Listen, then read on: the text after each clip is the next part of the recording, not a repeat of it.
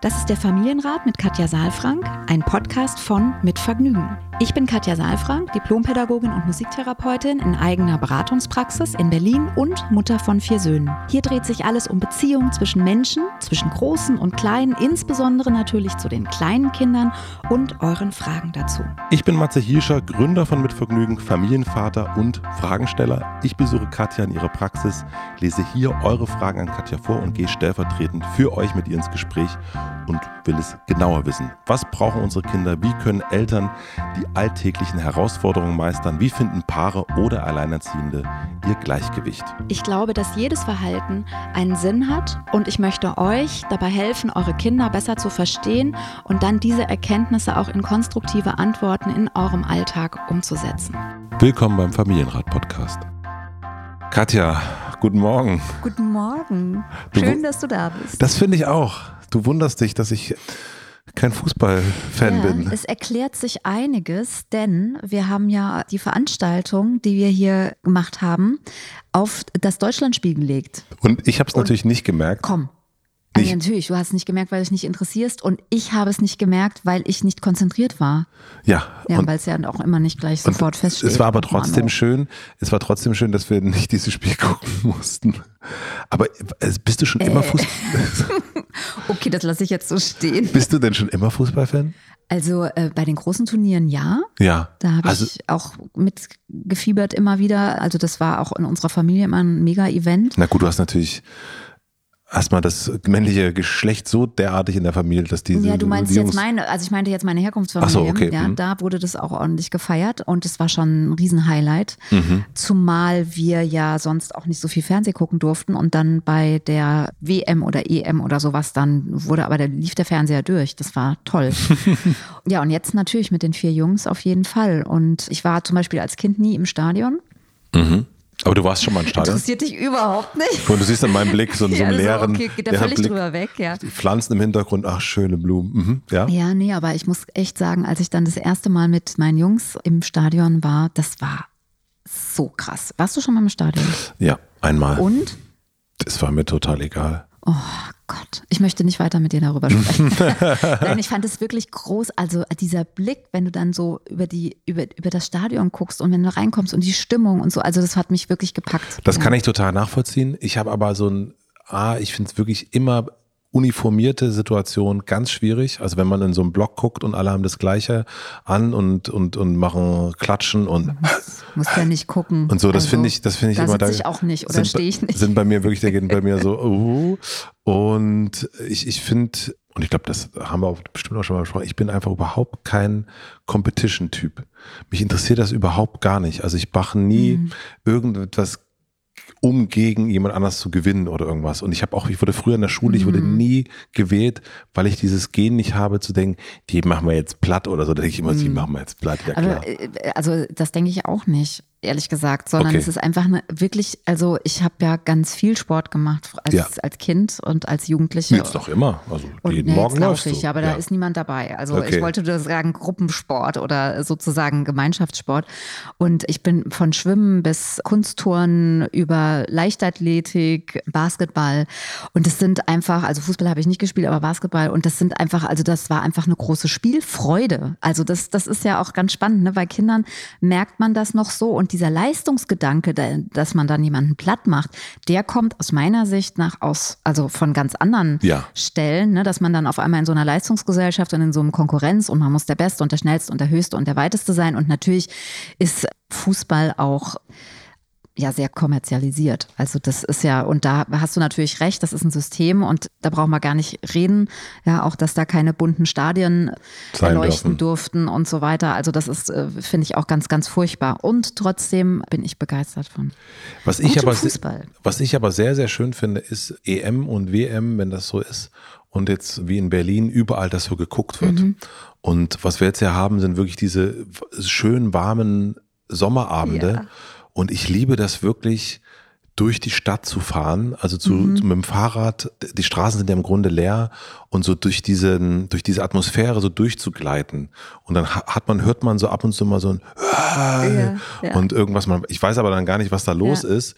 Und das finde ich total schön, dieses so, du merkst das. Dieses Gemeinschaft. Dieses ne? Gemeinschaftsding und so durch mhm. diese Gemeinschaft so durchzufahren und, und mhm. aber nicht so Teil davon zu sein, das mag ich doch sehr. Das finde ich auch jetzt wieder sehr, sehr schön, dass es irgendwie und auch vor allen Dingen auch wieder diesen, Haufen Menschen zu sehen und mhm. die da irgendwo, irgendwo davor sitzen, auf so einem Fernseher gucken und irgendwie wieder sich zuprosten und gemeinsam sind ja. und sich gemeinsam freuen oder auch ärgern. Und ich glaube, das ist schon etwas, da merkt man so diesen Hunger, mhm. den es so gegeben hat, mhm. letzten anderthalb Jahren. Und das, das finde ich total. Nach gemeinsamem Erleben, ne? Ja, voll. Und das, das ja. finde ich auch super. Und das ist auch etwas, was im Fußball und wenn ich Freunde höre, die Fußball begeistert sind, die für ihr Bremen leiden oder was auch immer. Das finde ich schon schön, wenn die so, wenn die miteinander reden und du merkst, okay, das ist wie eine eigene Sprache mhm. und es hat so eine Verbundenheit und auch also so vollkommen losgelöst von, von aller Sinnhaftigkeit ja. wird da stundenlang über irgendein Tor gesprochen. Und das finde ich schon auch schön. Ich mag ja Leidenschaft und das, ja. diese Art Leidenschaft finde ich auch toll, aber es hat mich nie angezündet. Aber. Dein armer Sohn.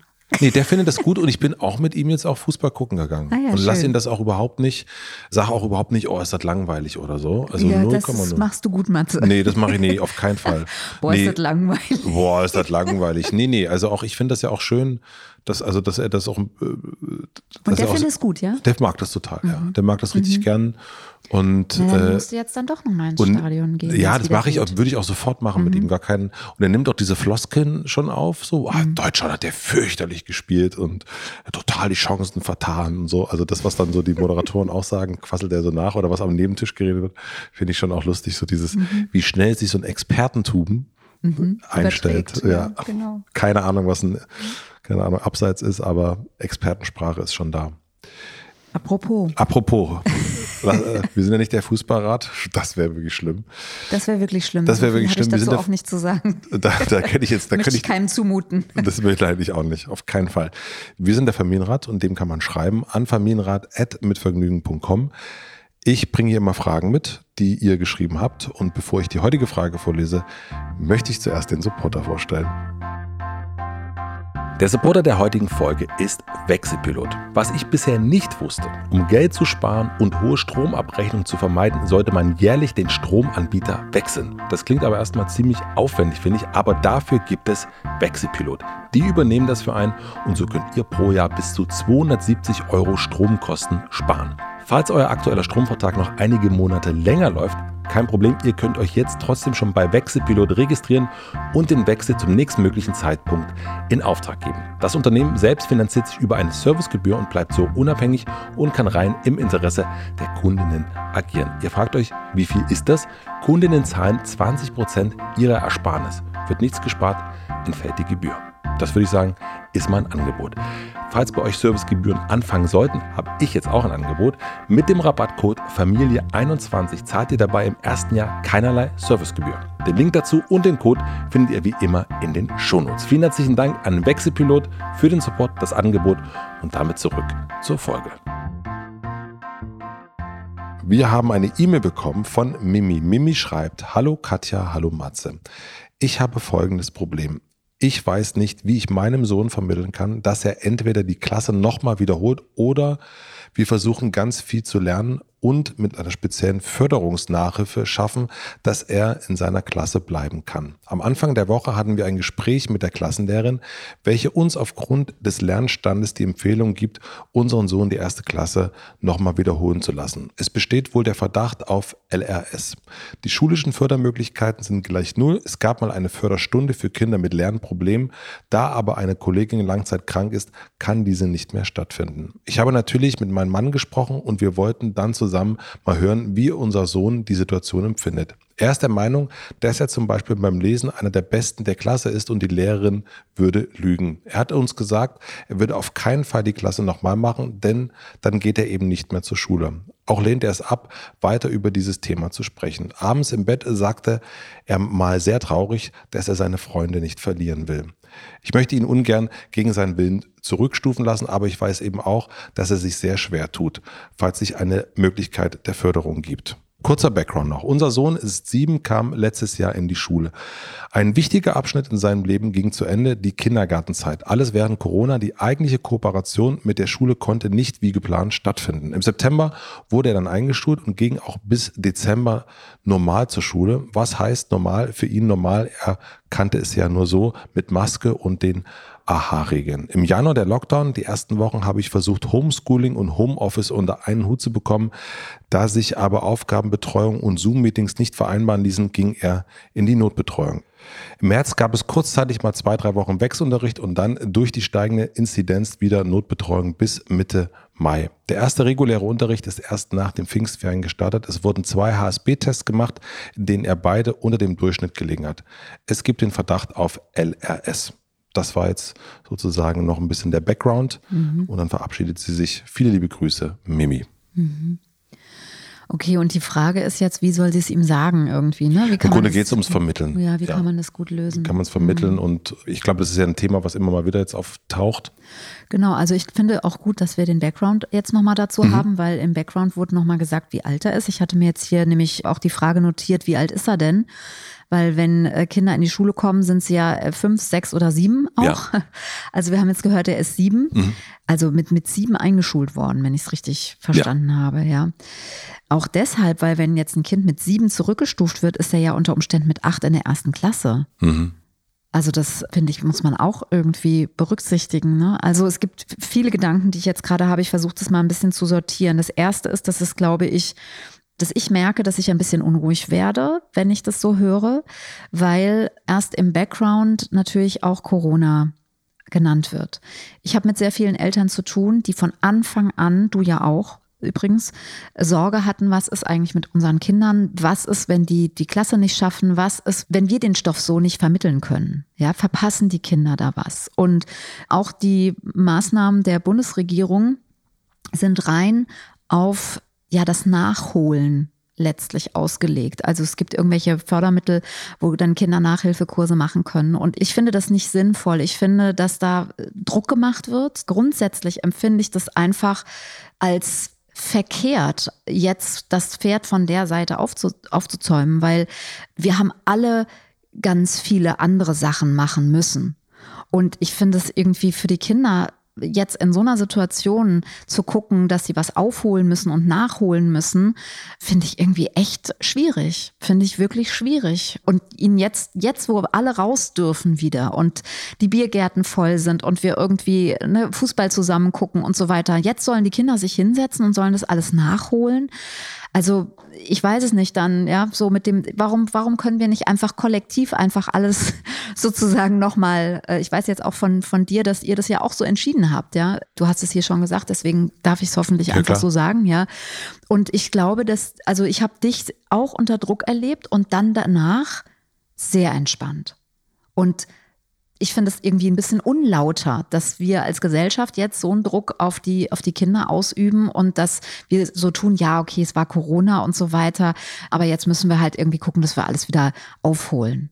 Ja, so als ob, ich meine, wir haben eh die Einschulung ja ein Jahr vorgezogen, wir haben auch das Abitur verkürzt und es ist diese Tendenz immer früher mit immer weniger Zeit Wissen irgendwie Kindern zu vermitteln. Und das ist aus meiner Sicht sowieso etwas, man kann Entwicklung nicht beschleunigen. Entwicklung heißt wachsen und Wachstum, das Gras wächst nicht schneller, wenn man daran zieht. Ja, und insofern, also möchte ich hier einfach gerne eine Lanze für die Eltern brechen sozusagen, ist vielleicht auch ein doofes Bild, aber ich, ich stehe wirklich sehr an der Seite der Eltern und versuche da auch ein Gegengewicht zu machen, weil ich glaube, was total wichtig ist jetzt, ist einfach, dass die Kinder Selbstwert wiederbekommen, dass die Kinder, das, was die Kinder versäumt haben, sind Kontakte. Die hatten keine Verbindung zu ihren Freunden, die durften nicht rausgehen, die durften ihre Autonomie nicht leben. Und das, was die brauchen, ist jetzt aus meiner Sicht alles das, was wir hier immer besprechen, an Grundbedürfnissen auch zu decken, also Räume für Autonomie zur Verfügung zu stellen, Möglichkeiten zu schaffen, dass die Kinder sich verbinden können, dass sie mit Freunden in diesem Raum also leben und, und spielen und all das sozusagen jetzt ein Stückchen nachnähren dürfen was in diesen anderthalb Jahren nicht möglich war. Mhm. Ja, so wie wir das ja auch ganz natürlich machen. Ja, voll. Und dass diese seelische, emotionale Gesundheit so gar nicht im Mittelpunkt steht, sondern immer ausschließlich die Leistung und wie können wir dranbleiben und wie können wir jetzt das aufholen und so weiter. Das, ich halte das für, ich sage es jetzt mal an der Stelle, ich halte das wirklich für falsch und auch für fatal. Ja, mhm. ja. ich weiß es nicht. Mhm. Wie, wie empfindest du das als, als Vater jetzt?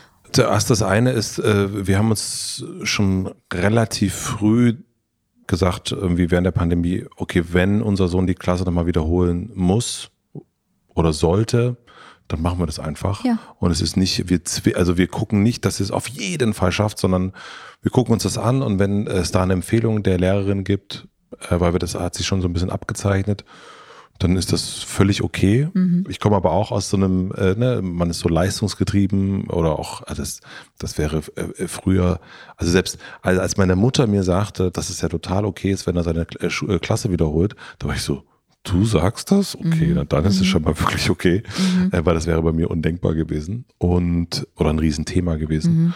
Und deswegen, wie du schon gesagt hast, also auch mit diesem ganz bewusst machen, voll okay, wenn es so ist, dann, mhm. dann lassen wir das jetzt so. Und auch so früh, glaube ich. Ne? Relativ ne? früh, genau. Mhm. Das war relativ früh. Und das, das ist auch so, jetzt gab es die Empfehlung, dass er die Klasse wiederholt. Und haben wir gesagt, ja, machen wir. Also mhm. wir fanden es auch schwierig, also eben aus diesen sozialen Sachen die Klasse zu verlieren, nochmal zurück. Er ist relativ groß gewachsen mhm. auch. Es ist nicht so mhm. einfach.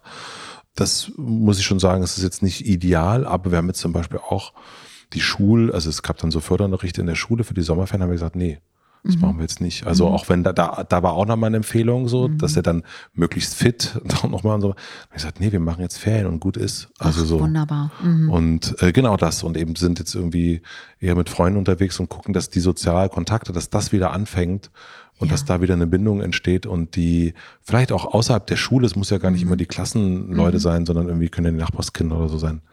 Dass er so selbstsicher wird wieder, ne? Also weil ich glaube auch in den Zeiten von Corona auf diesem engen Raum und mit diesen Überforderungen, die einfach mit Ansage letztlich auch bis zum Schluss da waren. Das muss man ja auch nochmal sagen, ne, mit den Familien, dass die Familien ja eigentlich kaum vorkamen mit dieser wahnsinnigen Doppel- und Dreifachbelastung. Also arbeiten gehen zu müssen und Kinder betreuen zu müssen, Homeoffice, Homeschooling. Das ist ja, ja, eigentlich nicht möglich. Ja, weder das eine noch das andere gut zu machen. Genau. Und da muss man sich, glaube ich, so ein bisschen entspannen. Also das ist, ist haben wir auch echt zu spät gemacht, dieses Entspannen. Und manchmal gelingt das auch überhaupt nicht mhm. und so. Das ist, auch, ist uns nicht gelungen. Aber ich finde, dass man auch so ein bisschen, es wird ja niemand sagen, in acht Jahren oder in, in wann auch immer, also das kann ja wohl nicht wahr sein. Hat er die erste oder zweite Klasse normal machen mhm. müssen, als die Pandemie war? Also, mhm. also nee, dann, mhm. dann können wir ihm wohl äh, doch nicht die Zukunft ermöglichen. Also, das, also wer, wer das sagen sollte, mhm. dann will man ja auch nicht hin. Nee. Wir machen eine kleine Pause. Unser heutiger Werbepartner ist Alvest powered by Allianz. Die Allianz hat mit Alvest ein neues digitales Angebot für Altersvorsorge und Investment in Deutschland gestartet.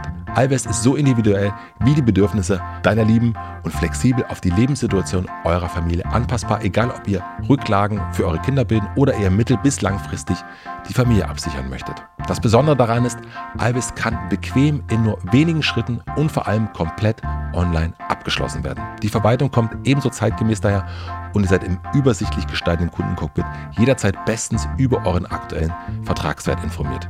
Das kenne ich sonst eher nicht. Schaut einfach mal auf alvest.de slash Familienrat vorbei. Alvest schreibt man A-L-L-V-E-S-T und überzeugt euch am besten selbst. Den Link findet ihr wie immer in den Shownotes. Vielen herzlichen Dank an Alvest, powered by Allianz, für den Support und damit zurück zur Folge. Ich glaube einfach, dass es nach dieser Zeit so wichtig ist, Dinge wieder zu entzerren und nicht wieder gleich Druck zu machen. Das finde ich so wichtig, ja. Und auch den Kindern ein Selbstwert, eine Selbstsicherheit. Ne? Wir haben ja diese drei Grundbedürfnisse. Sicherheit, auf der alles fußt, sicher im Leben, sicher in, in sich zu sein, sicher angebunden zu sein und dann eben Verbindung und Autonomie. Ja, diese, diese liegende Acht quasi, die in der Sicherheit sich bewegt, ja. Und das, wenn ich das jetzt eben höre, muss ich sagen, ja, dann macht mich das einfach unruhig, weil auch die Reaktion des Kindes hier finde ich, lässt darauf schließen, dass er sich kritisiert fühlt und dass da ein Druck vorhanden ist und dass, ne, dass er nicht sagen, also ich sage jetzt mal überspitzt, dass er nicht sagen kann, ja stimmt, ich traue mich eigentlich auch nicht zu lesen oder ich kann es nicht so gut oder so, wobei man auch immer vorsichtig sein muss, weil ich habe sehr viel in Schulen hospitiert und habe sehr oft das, was Lehrer und auch Lehrer und Lehrerinnen und Eltern wiedergegeben haben, ganz anders nochmal erlebt in der Schule. Ja, also das ist ja auch immer eine eigene Interpretation. Und das sind viele Kinder und es ist wenig Konstanz gewesen im Unterricht. Also was da wirklich ist, glaube ich, ist sehr, sehr schwierig auch jetzt für mich oder für uns aus der Ferne irgendwie einzuschätzen. Und da müsste man sehr genau hingucken. Aber letztlich habe ich das, den Eindruck schon, dass der Kleine sich da sehr unter Druck gesetzt fühlt und deswegen auch sagt, ich spreche da jetzt nicht weiter drüber, macht ihr doch, was ihr wollt. Und die Lehrerin lügt. Ja, so, also die, das stimmt nicht, was die Lehrerin sagt. Ja. Und ich verstehe die Frage und ich empfinde es ein bisschen als ungünstig auch, dass das oft so über den Kopf der Kinder wegentschieden wird. Also ich gehe mal davon aus, dass ihr das auch anders gemacht habt mit eurem Sohn, weil wenn ihr den nicht mit reinholt ins Boot und in die Veränderung und in diese Gedanken, dann weiß er ja auch von nichts und kann sich auf nichts einstellen. Ne? Und jetzt hat hier ein Gespräch stattgefunden zwischen Erwachsenen und jetzt sollen die Eltern sozusagen das dem Kind vermitteln und letztlich nach einer Zeit, die sowieso schwierig war, ihm noch sagen, jetzt bist du schlecht und wir kriegen das nicht hin. Und ne, ich meine, es ist wirklich die Frage, was ist jetzt noch möglich? Und der Kleine hört ja auch das schon. Also er hört ja eigentlich schon, du musst zurück und sagt ja auch schon, er will eigentlich nicht seine Freunde verlieren.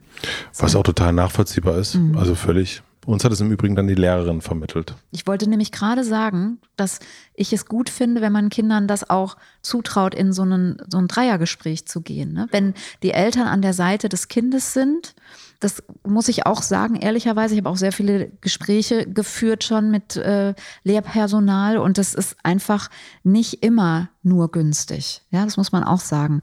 Und trotzdem gehört eigentlich das Kind ja mit rein in so ein Gespräch. Ne? Finde ich auch. Ja, das. Und ich denke aber auch, dass es so ein bisschen, also dadurch, dass diese, also jetzt auch vor allen Dingen in der Pandemie, ist ja diese, welche Beziehung hast du zu deinem Kind und plötzlich mhm. bist du Lehrer oder Lehrerin. Mhm. Und ich finde, wenn, und das versuchen wir jetzt schon sehr extrem auch, seitdem das jetzt wieder so ein bisschen gelockert war, war jetzt auch nicht lange, aber zu sagen, okay, Schule ist Schule und mhm. zu Hause ist zu Hause und das ist jetzt eine Schulsituation und die versuchen wir auch wirklich in der Schule zu lassen und nicht unsere Beziehung wird wieder angegiftet mhm. im Sinne von, ich bin jetzt Bettkopf und muss dir sagen, du musst du bist jetzt noch Mama. Der verlängerte Arm der Schule. Genau. So, so passiert es oft, ja. Und das will ich ja nicht. Mhm. Ich bin Papa, mhm. so. Und ich kann auch, der Papa sein, der die Lehrerin dann zusammen mit ihm doof findet mhm. ähm, oder die oder was auch immer und sich mal mit mhm. aufregt oder irgendwas, mhm. aber dass es da auch wieder so die Grenzen wieder hergestellt mhm. werden oder die Räume. Hier ist der mhm. eine Raum, da ist der andere und da kann man sich auch mal über die Schule beschweren oder man kann sich auch in der Schule über die Eltern auch mal beschweren. ist auch gut. Ja. Also so und deswegen haben wir das versucht auch zu trennen, erleben es aber auch erleben auch ein Kind, was nicht darüber reden will, großartig. Mhm. Also es ist auch, hat da auch gar keinen. Ist auch beschämt dann. Ist auch Scham, ja, absolut, ja, natürlich. Ja. Also beschämt zu sein, weil man hat sich angestrengt. Und ich meine, es ist wirklich auch ein, also auch da finde ich, ist ein Perspektivwechsel nötig einfach, ne, dass wir uns in die Kinder reinversetzen und jetzt nicht die Welt sozusagen grundsätzlich mit Kinderaugen sehen, sondern genau die Welt des Kindes, mhm. um das es geht, mit ja, Kinderaugen sehen. Und wenn du dann jetzt eben die Welt deines Sohnes mit Kinderaugen siehst, dann oder auch mit einem Kinderherzen, dann nimmst du wahr, er hat zwei Eltern an der Seite, die auf seiner Seite, an seiner Seite sind und hinter ihm stehen und ihn einbeziehen und Druck rausgenommen haben.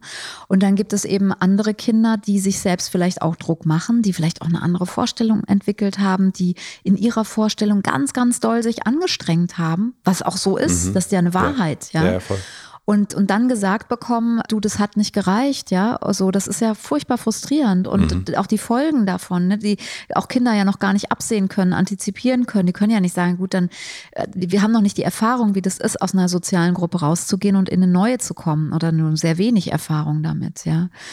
Also insofern, es ist wirklich eine, keine leichte Situation. Wie hat denn eure Lehrerin das gemacht? Damals. War das gut? Äh, das war total gut. Also mhm. vor allen Dingen war es so, bei ihm jetzt ja hier nicht, aber äh, dann die andere Klasse auch einmal besucht mhm. haben. Ach, wie toll. Und, mhm. und so. Und das irgendwie relativ, ja, für uns, also was wir so beobachtet haben, das gut hingekriegt hat. Und es war halt so am letzten Schultag gab es jetzt keinen, also die Klasse hat sich total bemüht, äh, ihn auch gut zu verabschieden mhm. und, und ähm, Heftchen gemacht und tralala und Grüße und so. Also mhm. ganz wirklich sehr, sehr gut, mhm. fand ich so, dass das äh, hingekriegt. Mhm. Und vor allen Dingen, was irgendwie aber auch ganz gut war, die Vermittlung. Wir haben dann noch ein anderes Kind getroffen, was die, die Klasse auch nochmal wiederholt und da dazu kommt. Also so dieses auch nicht der Einzige zu sein und, mhm. und, und genau, die haben es vor allen Dingen als Chance auch äh, verkauft. Das wollte ich gerade sagen, es ist nämlich kein, ist kein Defizit, ne? Genau, das ist so ein mhm. bisschen, ey, du hast die Möglichkeit, dass das, so haben die das gemacht, dass das jetzt nochmal, mhm. dass du das nochmal machen kannst kannst dir ein bisschen mehr Zeit nehmen und so weiter und, und so. Da haben die das ohne Corona. Genau, und das haben die, das haben die gut gemacht. Genau, das ist dieses so, die haben das nämlich so gedreht wie, also wir haben es hingekriegt, das. Mhm.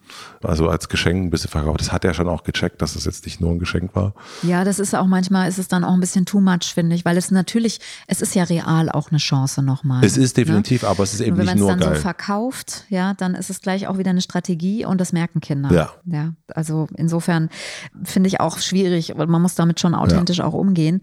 Und ich finde auch da den Schmerz einfach des Kindes auch auszuhalten, ja, dann eben zu sagen, ja, du hast es dir anders vorgestellt und wie hast du es dir vorgestellt und jetzt ist es anders. Also auch zu, es ist ja auch ein Abschied letztlich. Ne? Es ist ein Abschied von der Klasse, wie du es gerade beschrieben mhm. hast. Und es ist ja nochmal Neuanfang.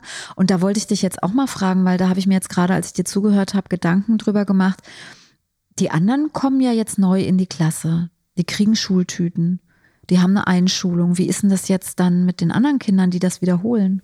Das weiß ich. Also in unserem Fall weiß ich nicht, was jetzt die zweite Klasse ist. Ähm, Ach so, ihr habt nicht die erste Klasse genau, wiederholt. Genau, das ist die zweite okay. Klasse. Aber mhm. also würde ich jetzt auf jeden Fall voll empfehlen, dann nochmal, also es muss jetzt vielleicht nicht so groß die Schultüte sein, aber so ein bisschen feiern kann man das ja schon nochmal. Also ich finde mhm. das irgendwie ganz. Aber was feiert man? Also das, also ich, ich verstehe, was du meinst und ich, ich mache mir, ich, ich habe noch nicht so eine fertige Antwort, weil ich gerade irgendwie mir vorstelle, wie das für mich wäre das ist ja so ein bisschen wie, gehen Sie bitte zurück auf los, ziehen Sie keine 5000 Euro. Doch ziehen Sie, äh, doch gehen Sie zurück auf los und ziehen Sie eben mhm. 5000 Euro. So ist es ja für aber mich. Aber ist das dann nochmal so? Naja, also ich meine, es ist nicht genau so, glaube ich. Aber ich denke mir mal so ein bisschen, dass man diesen Moment, also wie macht man sonst? Alle kommen in eine Schultüte und du nicht. Und alle kommen sozusagen, haben so irgendwie, weiß ich nicht. Also ich glaube, also wenn es um die erste Klasse mhm. geht, ich glaube so ein bisschen kann man sich da, vielleicht ist es nicht eine Schultüte, vielleicht ist es was anderes. Ich glaube, was total mhm. gut tut, ist in so einem Fall, also wie jetzt in dem Fall, das machen wir ja auch so, ist einfach zu sagen, so jetzt sind erstmal Ferien. Punkt aus. Mhm. Und wir fangen jetzt nicht an, nochmal Förderunterricht und so weiter, sondern. Ich finde, man sollte das Kind fragen, auf jeden Fall. Das Kind fragen, ja. ja also. Und ich, also ich finde auf jeden Fall wichtig, das Kind zu Wort kommen zu lassen. Der ist sieben und der will nicht drüber reden. Und zu sagen, ich verstehe, dass du nicht drüber reden möchtest, wir müssen drüber sprechen, weil es geht um dich mhm. und du bist mir wichtig. Und ich möchte gerne wissen, was du denkst und was du fühlst. Und ich kann das auch nachvollziehen, dass das schwer ist. Und lass uns trotzdem das, und da, da kann man dann einen Kakao oder weiß ich nicht, einen Tee oder sowas machen. Da machen wir es uns schön und dann halten wir Rat, wie auch immer. Ja. Aber ist dann, also kann ein Kind in dem Alter das gut einschätzen? Also ich es meine, geht nicht darum, dass das Kind eine Entscheidung trifft, sondern es geht darum, das Kind zu fragen, was es denkt und was es fühlt. Aber wenn das Kind jetzt sagt, es steht ja so, mhm. so ein bisschen zwischen Sommerferien, Freibad, Freunde, Oma, Opa oder Förderprogramm. Das ist jetzt so ein bisschen durch, nehme ich mal an, wenn wir das jetzt bearbeiten, je nach Schulferien oder ich weiß jetzt nicht, woher sie kommen. Aber ist das Kind nicht ein bisschen also woher, wie kann das Kind das einschätzen, ob es jetzt das eine oder das andere ist?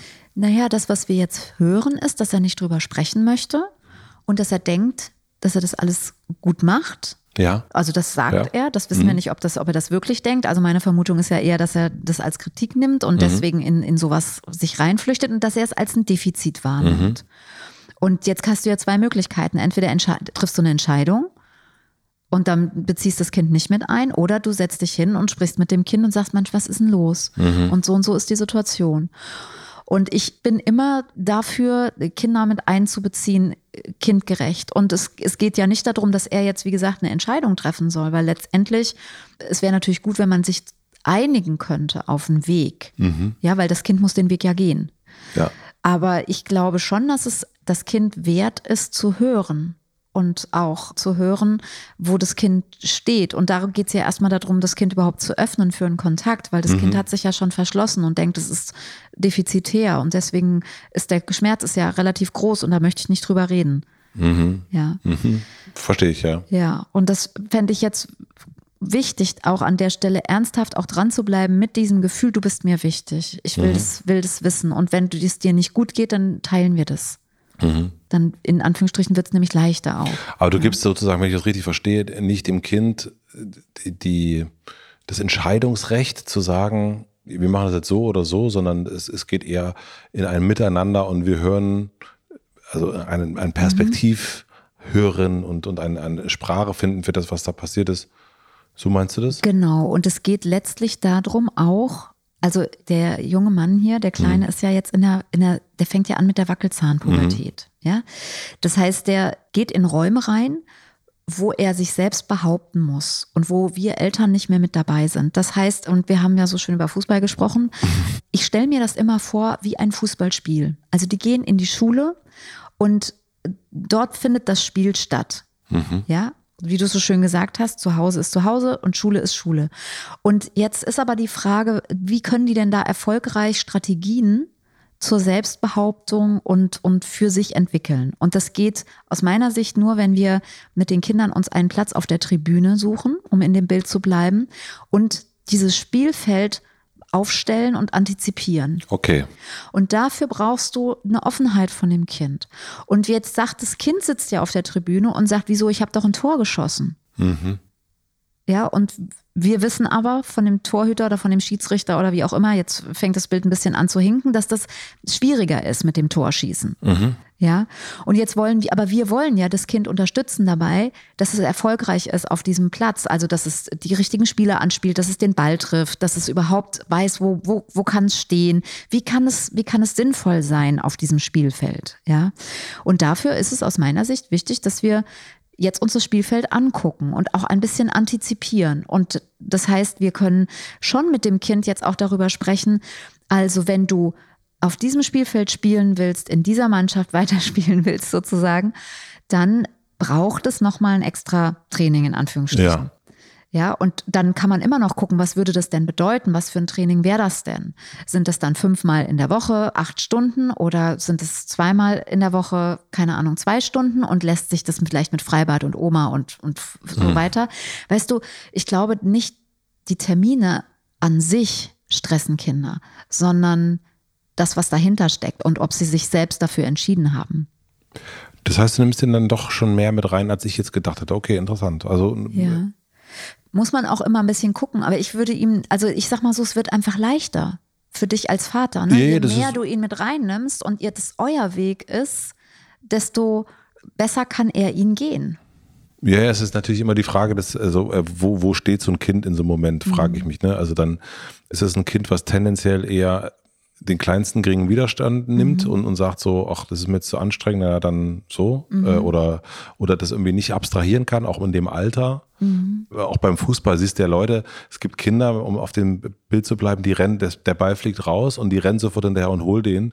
Und es gibt Kinder, die stehen da und sagen sich, naja, der andere holt den Ball schon. Also muss ich mich jetzt vielleicht nicht anstrengen. Also das so einschätzen, was, was muss ich jetzt machen und was nicht. Und das hat mhm. sich also da haben wir schon auch sozusagen unterschiedliche Ausgangssituationen, mhm. ja. weil ich glaube, dass alle Kinder, die auf dieses Spielfeld kommen, erstmal eine total intrinsische Motivation haben, gut zu sein. Mhm. Und die würden alle den Ball holen. Dieses hole ich jetzt den Ball oder nicht, ist eigentlich schon eine Demotivation sozusagen von dem gesamten System auch unter ja, Umständen. Ja. Das ist ein System, ja, ja, völlig klar. Ja. Völlig klar. Es muss jetzt genau, aber jetzt ist er ja sieben und wir reden ja auch ein bisschen über ihn jetzt und das, was mhm. wir hier gehört haben. Und genau, da habe ich gehört, der will unbedingt. Mhm. Also der will das unbedingt. Also ich glaube, der würde den Ball holen, mhm. sozusagen. Und deswegen ist die Frage, ist es realistisch, dass er den, den, den Ball holen kann, noch, noch mal reinholen kann ins Spiel? Und das muss man ja mit ihm besprechen. So, jetzt verstehe ich das ja. besser. Okay. Mhm. Ja. Und dann eben zu gucken, wo stehen wir und, und dann eher dann unter Umständen zu einem Punkt zu kommen und zu sagen, oh wei, das heißt dann, dass wir die ganzen Sommerferien, weißt du, und auch nicht mit einem Gespräch unter mhm. Umständen zum Ende zu kommen, mhm. sondern dann eben zu sagen, lassen wir mal so, gucken wir mal. Lassen wir mal sacken. Ja. Und dann sprechen wir nochmal. Und vielleicht gehen wir mal zu der anderen Schule oder vielleicht fragen wir mal, wie die, wie das dann ablaufen würde auch. Also um eine Vorstellung zu entwickeln, Mhm. wie wäre das denn dann in der ersten Klasse? Also auch, auch für mich als Mutter wäre das angenehm, sich da nochmal einzufühlen. Irgendwie, wie würde Also das denn in dieser Wiederholung meinst du? Ja. Genau, und da wäre dann auch die Frage tatsächlich, äh, was feiern wir denn dann? Auch mit dem Kind das zu besprechen. Ja, also weil wir, wir feiern dann nochmal einen Wiederanfang, dann kann ich mir das gut vorstellen. Es einfach nur zu machen, weil es alle anderen machen, würde sich vielleicht auch hohl anfühlen oder tatsächlich nach einem Defizit. Ich, mu ich muss nochmal. Und da wird eigentlich die schöne Schultüte dann auch vielleicht sowas, was man eigentlich gar nicht mehr schön findet. Guter Punkt, ja. Mhm. Ja. Also deswegen, ich glaube nicht, sondern ich bin fest davon überzeugt, dass es sich lohnt, Kinder übrigens jeden Alters, also zu fragen im- oder nicht, also die Frage ist ja immer, mit welchem Ziel frage ich, ja? Nicht mit dem Ziel des Kinders entscheiden an allen Stellen, sondern zu hören, wo die Kinder stehen und wie es ihnen geht und was sie fühlen, weil nur, nur dann können wir sie auch halten. Ja, und ich glaube, das machen wir oft nicht, weil wir die Gefühle nicht aushalten wollen, können. Mhm. Ja, ja. Und, Mhm. und, äh, und das auch nicht zutrauen unter Umständen. Mhm. Gut. Ja, also insofern gerne Auf ins die Gespräch Tribüne. gehen. Ja, auf die Tribüne gehen, sich das, das Spielfeld quasi anzugucken und, und wirklich auch ernsthaft dranbleiben. Also nicht, wir, wir Mütter haben das manchmal so dieses Bohrende und ich will es aber jetzt wissen und so und sag Mhm. Lösung, mal. ja, ja, voll. Und, ja, Bin ich auch so. Ja. lösungsorientiert und so. Es geht eher darum, tatsächlich so dieses Gefühl von einer Waldlichtung, wo wir jetzt eine schöne Decke ausbreiten, wo wir uns einen Tee nehmen und dann Mhm. sagen, guck mal, da hinten ist ein Waldweg, den könnten wir nehmen. Wo kommen wir da hin? Was ist vielleicht in der Richtung? Was ist in der Richtung? Was ist in der Richtung? Und gemeinsam zu antizipieren, da kommen wir vielleicht zu einem Flussufer, da ist ein bergiger Weg und da ist vielleicht Matsch, keine Ahnung. Worauf, was, was schaffen wir und was brauchen wir, wenn wir jetzt den matschigen Weg gehen? Was für Schuhe? Ja, so. Und das wirklich, und ohne dass wir sofort losgehen und ohne dass wir das jetzt auch entscheiden. Ja, das, das ja antizipieren und das ist ja auch was, was Kinder in dem Alter eben auch lernen oder, oder wo sich das, was sich auch entwickelt, kognitiv. Ja. Ja, viel Freude bei dem Gespräch und auch Druck rausnehmen. Das finde ich auch nochmal ganz wichtig. Ja, ich glaube, das ist wahnsinnig wichtig Mhm. jetzt. Also das ist, ähm, das glaube ich, können wir uns alle gar nicht so richtig vorstellen, wie druckvoll das für die Ja. Kids war im Ja. letzten Jahr, weil die eben noch Wie gar gut, keine dass ihr Sprache das so haben. geschafft habt, Matze. Ja. Ja, Mhm. so, klemmen wir hier direkt. Gucken wir mal, wie es weitergeht. Äh, Ich halte dich auf dem Laufenden und ja, halt du uns auch auf dem Laufenden gern und, Ja. und erzähl mal, wie das jetzt am Ausgegangen ist. Wir besprechen das ja nicht immer hier dann nochmal, aber wir lesen das gern und, und freuen uns, wenn, wenn wir da einfach so ein bisschen auf dem Laufenden gehalten werden. Genau, das wäre schön. Dann sehen wir uns zur Halbzeit. Zur Halbzeit, genau. Bis, Bis dann. Tschüss, tschüss. Abonniert den Podcast überall da, wo man Podcasts abonnieren kann. Wir freuen uns über Bewertungen, über Kommentare und natürlich, wenn ihr diesen Podcast einer einzigen Person weiterempfehlt. Und nicht vergessen, es gibt keine schwierigen Kinder, sondern nur schwierige Situationen. Und Eltern, die dann auch mal nicht weiter wissen. Das ist gar nicht schlimm. Das Wichtigste ist, dass ihr mit euren Fragen nicht alleine bleibt und euch nicht zurückzieht, sondern in Austausch geht und im besten Falle natürlich an uns schreibt. Wir freuen uns auf eure Fragen.